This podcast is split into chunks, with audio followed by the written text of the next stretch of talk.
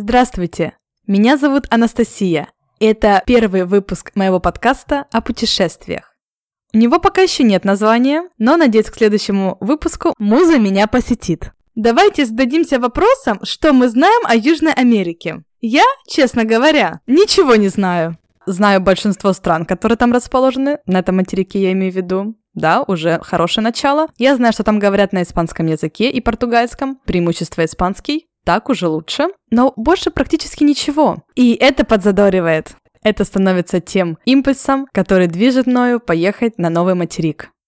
В Барселоне я живу уже два года. За это время я объездила Испанию, Европу, побывала в Азии, там прожила два месяца. И теперь я направляюсь через Атлантику. Четких планов у меня нет. Первым городом маршрута является Буэнос-Айрес, Аргентина. А дальше по обстоятельствам. Планирую пересечь Аргентину с востока на запад, оказаться в Чили, оттуда, возможно, в Боливию, Перу, Эквадор. Время покажет.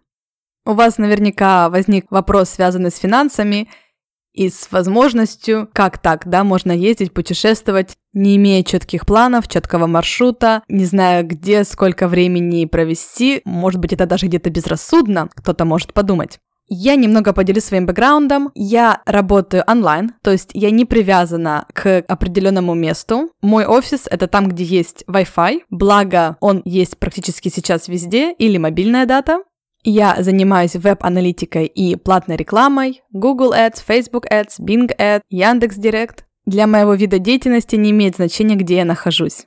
Поэтому моя поездка будет совмещением работы и туризма. Я не буду дни напролет осматривать достопримечательности, взбираться в высокие горы, да, или плавать в глубоких озерах. Я преимущественно буду останавливаться в городах, где есть доступ к интернету, и выбираться порой на природу. По крайней мере, таков план.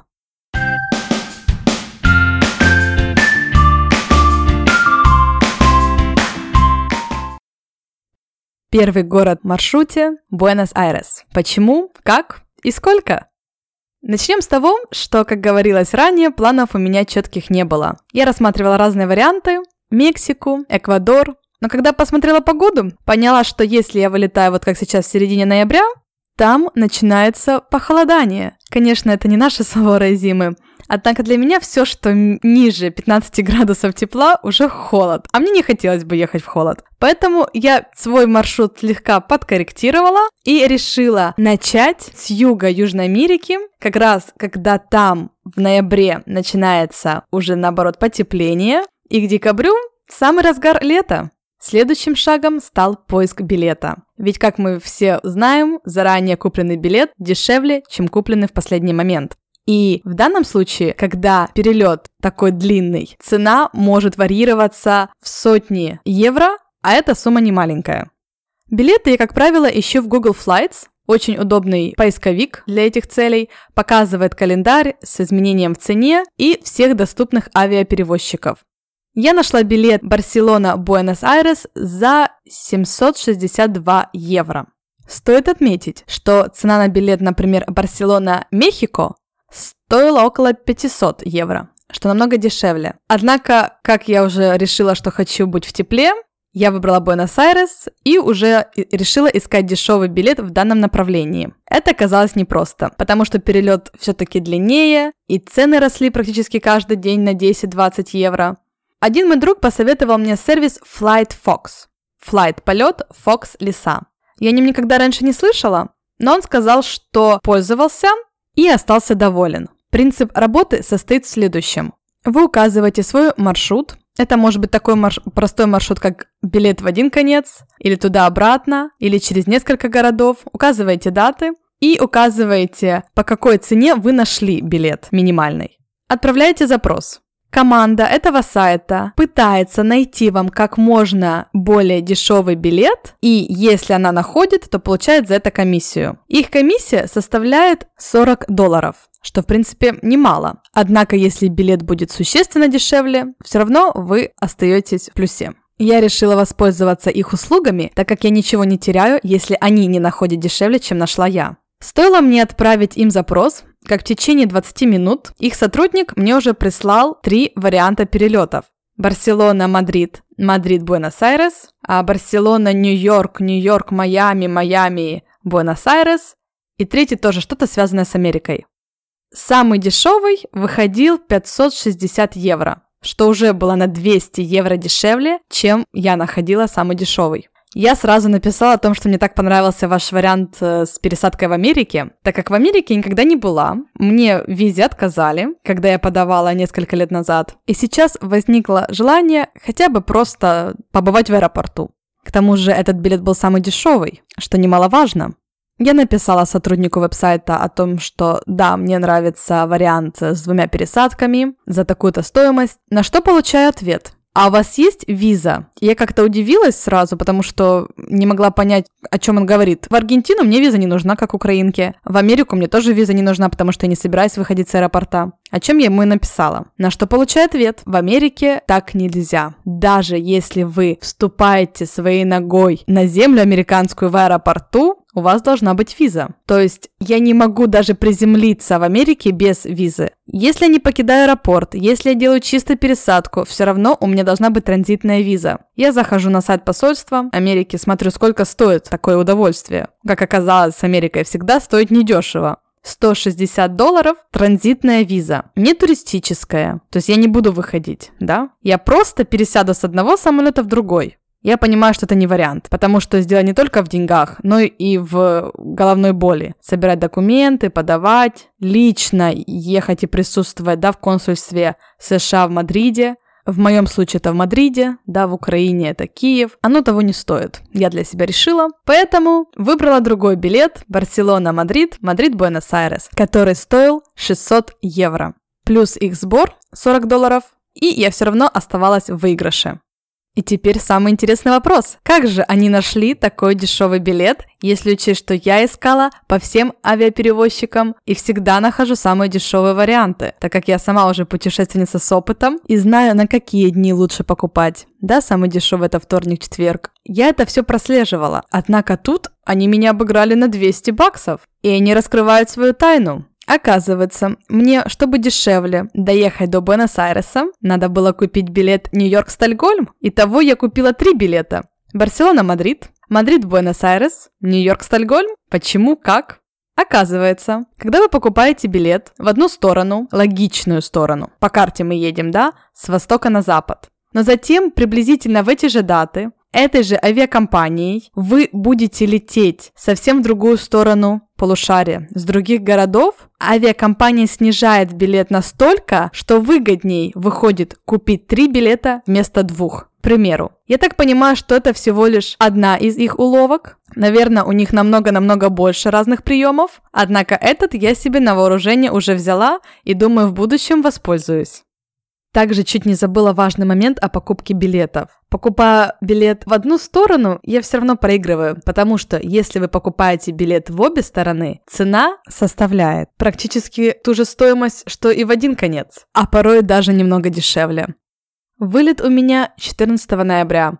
Я попросила мне найти билет так, чтобы я целый полный день могла провести в Мадриде. Я прилетаю в Мадрид в час дня, а улетаю оттуда в направлении Буэнос-Айрес в 12 вечера, и полет мой составит 12 часов 50 минут. Что я буду все это время делать на борту самолета, поведаю вам после того, как этот опыт получу.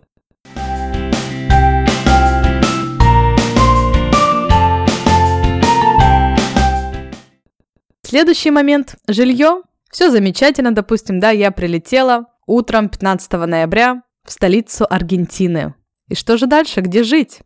Есть несколько вариантов. Как правило, молодые люди останавливаются в хостелах. Я думаю, вы уже знакомы с этой концепцией жилья. Это когда в комнате стоят двухъярусные кровати, и по 8, 10, 12 человек находятся да, в одном помещении. Хостелы, как правило, ассоциируются с дешевизной и для меня с нечистоплотностью. Я в хостелах останавливалась не так уж и много раз, но не могу сказать, что это был приятный опыт, потому что, как было сказано ранее, в одной комнате может быть 12 человек. И почему-то молодые люди имеют привычку приходить очень поздно вечером, уже за полночь, и шуметь. Если вы хотите поспать, это не вариант. Конечно, есть хостелы, где можно снять комнату для одного, для двоих. И есть очень чистые хостелы. Если вы хотите проверить, насколько ваш хостел хорош, ищите его в booking.com, на TripAdvisor. Как правило, отзывы соответствуют реальности. Чем выше оценка, тем и вправду место будет приятней, чище, новее. Так как я буду не только туристом, но и работником, мне важен тишина и покой. Поэтому хостел как вариант я не рассматривала. Если в хостеле брать комнату на одного человека, цена выйдет такая же, как уже и в гостинице, что составит порядка 30 евро в сутки. Что немало, если учитывать, что брать жилье я планирую недели на две. Поэтому отель тоже не вариант. Что у нас остается? Такие сервисы, как Couchsurfing и Airbnb. Couchsurfing – это вариант бесплатного проживания, когда вы останавливаетесь у местного жителя просто потому, что ему хочется общаться с людьми со всего мира. Вы ничего не платите, вас не обязывает сервис никаким платежам. Конечно, если хотите, вы можете привезти какие-то гостинцы, презенты, вы можете помочь с уборкой квартиры или приготовить обед, но это уже чисто ваша инициатива. Жилье достается бесплатно. Важно аккуратно выбирать, у кого останавливаться, потому что некоторые мужчины используют этот сайт как, ну вы понимаете. Однако в комментариях на страничке этого человека можно между строк прочитать, какие же у него цели приема девушек. Все более-менее безопасно, так как информация, предоставленная на сайте, написана теми, кто уже останавливался, и они делятся своим опытом.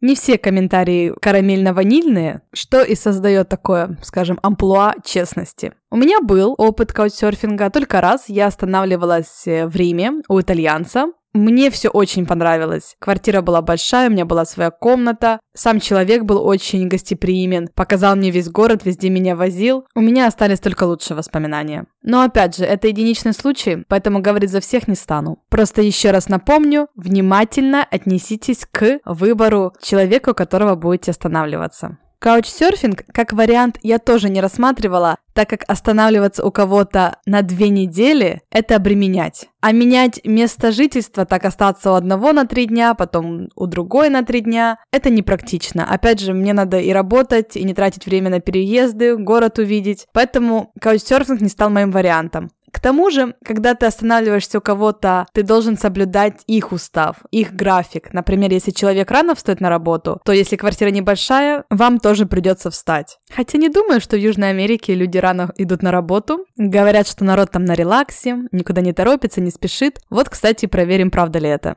Также, когда останавливаешься у кого-то, надо уделять время этому человеку. То есть поговорить на какие-то темы, рассказать о себе, заслушать его. Потому что люди, которые предлагают свое жилье, как правило, общительные, открытые. Порой эти разговоры могут затянуться до поздна или приглашения на какие-то тусовки. Честно говоря, я не очень заинтересована в этом, поэтому решила, что вариант каучсерфинга мне также не подходит. Остался еще один Airbnb. Это когда хозяева предлагают свое жилье, но уже за плату. Однако эта плата дешевле, чем гостиницы. Не всегда тоже, потому что бывают такие хоромы предлагают за баснословные деньги, там 100 евро в сутки, больше.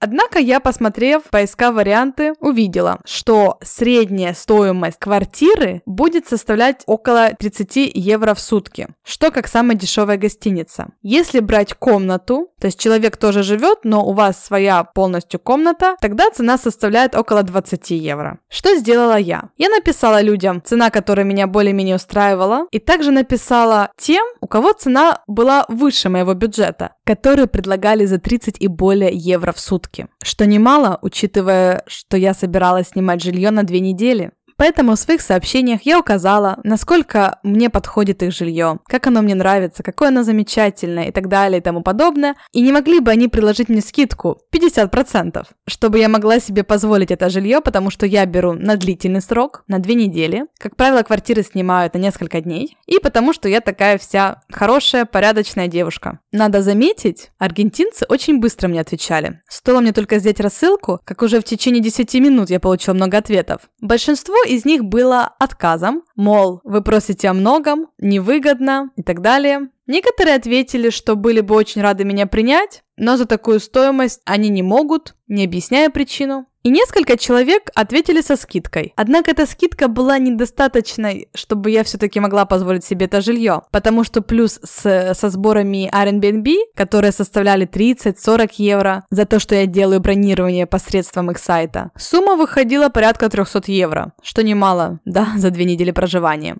И одна девушка, которая предлагала квартиру, целую квартиру в центре города, новую, меблированную, светлую, стоимостью в 31 евро в сутки, предложила мне за 18. Опять же, не могу сказать, что это самый выгодный вариант, однако если учесть, что квартира целиком будет принадлежать только мне, то есть я там буду только одна, с Wi-Fi скоростным, чистая, светлая, я согласилась. За такие деньги в столице, в Буэнос-Айрес найти жилье очень сложно. Мне крупно повезло. Но опять же, как повезло? Я сделала очень масштабную рассылку. Поэтому вот вам мой совет. Если вы едете на срок больше, чем неделя, напишите хозяевам заранее и предложите вариант рассмотреть скидку для вас. Интересная информация, кстати, про сервис Airbnb. Я уже снимала его как гость, а также сама предлагала. Когда ездила в Азию на два месяца с другом, мы решили сдать нашу квартиру. Она находится в центре Барселоны, поэтому желающих было немало. И могу сказать вам, что это очень выгодный бизнес, так как практически никаких растрат нет, была уборка, девушка, которая отвечала за прием гостей, были поломки, которые надо было починить, оплатить. Однако, тем не менее, мы очень хорошо заработали. Но что делает Барселона? Сейчас идет очень большой рейд на людей, которые сдают Airbnb и очень высокие штрафы. У меня уже есть знакомый, которым пришел счастливый билет штрафа на сумму от 60 до 600 тысяч евро. При таком раскладе, конечно, любой заработок сходит на нет. Но такая проблема, насколько я осведомлена, касается Барселоны. В других странах не слышала, чтобы были э, такие погони за Airbnb-шниками.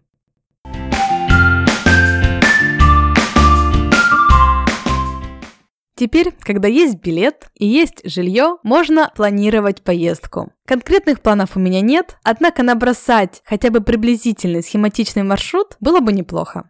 Что я и начала на днях делать. Для этого я использую сервис от Google My Maps. Это не Google Maps, где я ищу и смотрю, что вокруг, а это где я составляю свою карту, используя то, что уже есть Google. Там можно рассчитать вплоть до расстояния от точки А до точки Б, каким образом можно добраться и так далее. Опять же, слишком детально я не планирую, однако уже набросала себе, как я буду путешествовать по Аргентине. Это будет автобус. С Буэнос-Айрес я пойду в Розарио, с Розарио в Кордобу. В Кордобе, я думаю, останусь чуть больше, чем в других городах, потому что уже наслышана много приятных отзывов об этом городе. И затем в Мендозу, и оттуда уже в столицу Чили, Сантьяго. Общая длина маршрута, который я проеду, составляет 1600 километров. Это Аргентина с востока на запад. Но это пока только планы. Путешествие покажет.